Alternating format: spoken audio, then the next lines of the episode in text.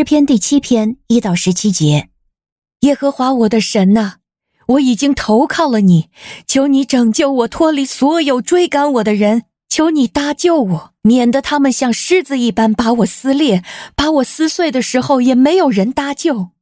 耶和华我的神呐，如果我做了这事，如果我手中有罪孽，如果我以恶回报那与我为友的人，或是无故掠夺与我为敌的人，就任凭仇敌追赶我，直到追上，把我的性命践踏在地上，使我的光荣归于尘土。耶和华，求你在怒中起来，求你挺身而起，抵挡我敌人的暴怒。求你为我兴起，你已经出令施行审判。愿万民聚集环绕你，愿你归回高处统管他们。愿耶和华审判万民。耶和华，求你按着我的公义，照着我心中的正直判断我。愿恶人的恶行止息，愿你使一人坚立。公义的神呐，你是查验人心肠肺腑的。神是我的盾牌，他拯救心里正直的人。神是公义的审判者，他是天天向恶人发怒的神。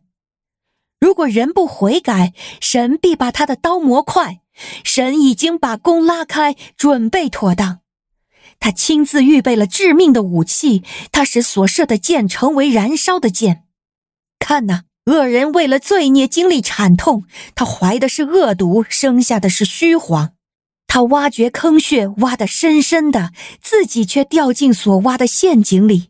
他的恶毒必回到自己的头上，他的强暴必落在自己的头顶上。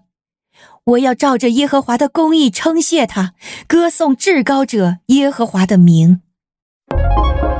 您现在收听的是天赋爸爸说话网。神所赐的迦南美地是流奶与蜜之地，上帝的话语比蜜还要甘甜呢。我是拥蜜使者永恩，我是蜜蜜，让我们一起在天父的话语里勇敢探秘，蜜得甘蜜，得蜜得利得胜。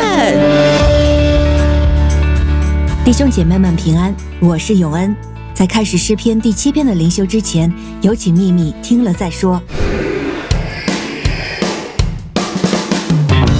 是秘密。今天诗篇第七篇是大卫王在被人谋害追杀时向神所哭喊的祷告。想必作者在那当下情绪一定是非常的起伏、奔放而且激昂。以色列人将这首敬拜用一种专门表现的格式称呼它，叫做琉璃歌。而新译本则是直接用希伯来语的音译，叫做示迦雍，意思是漂流，就像作者在被追杀的情境中随处漂流的光景。而在这里啊，可以看到大卫王根本就是完全毫无保留的去面对神，来诉说他自己的光景，他所有的情绪、委屈还有痛苦哦。在求告当中，甚至也向神交托苦读和咒诅的情绪。所以细读到这里，才惊觉，原来神居然完全的接纳我们的软弱到这种地步啊！就像有哪位父母会不想了解自己的小孩在想什么呢？真是感谢主，也愿我们一起效仿大卫王一样，毫无保留的对主赤露敞开的分享吧。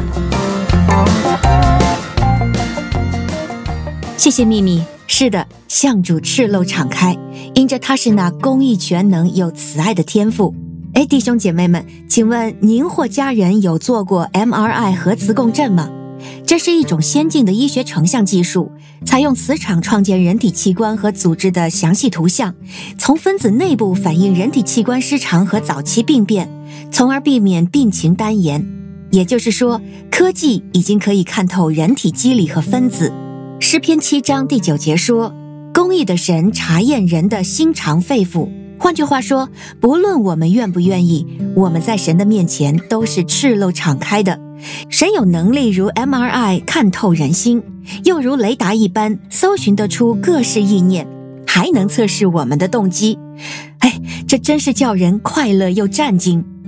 对于心里正直、借着祷告主动对神敞开的人，他不掩饰缺点。甚至主动曝光自己的软弱，恳求神的原谅。这样的人啊，即使被人攻击、孤立、误解、嘲讽，即使在冷漠注视下孤身走窄路暗巷，他也不怕，反而脚步坚定地沿着正路越走越光明，因为他知道那鉴察人心的神按着他心中的纯正判断他，引导他，奖赏他。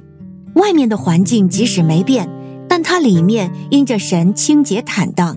他相信公义的神看见一切隐情，会按时候伸张公义，他就心里宽广快乐。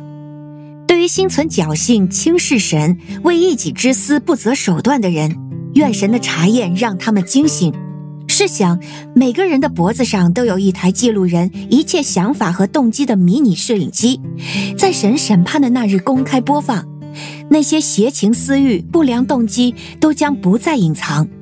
公义的神绝不能以有罪的为无罪的，他必追讨，做出公正的审判。当天地万物的主施行审判，谁能说自己是无罪的呢？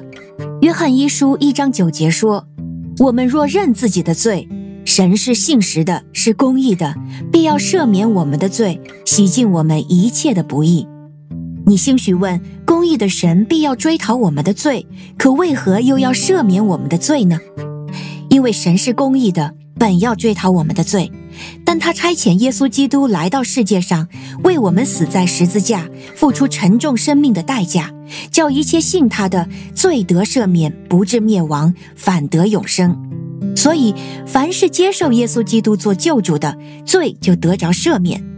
看来啊，神查验人心，不论令人快乐还是战惊，都是福音，但结局是福是祸，取决于我们的回应。所以，趁着还有机会，请来寻求神，上帝赐福于您。